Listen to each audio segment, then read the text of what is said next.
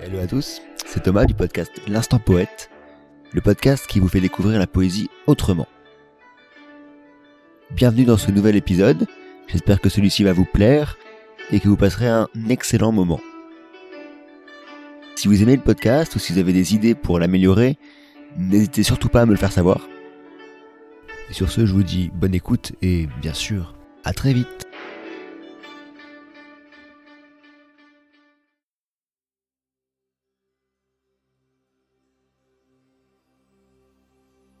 Les freins hurlent et le train ralentit.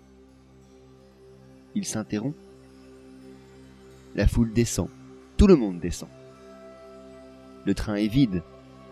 Seule demeure une silhouette fragile, figée, une main sur la tempe.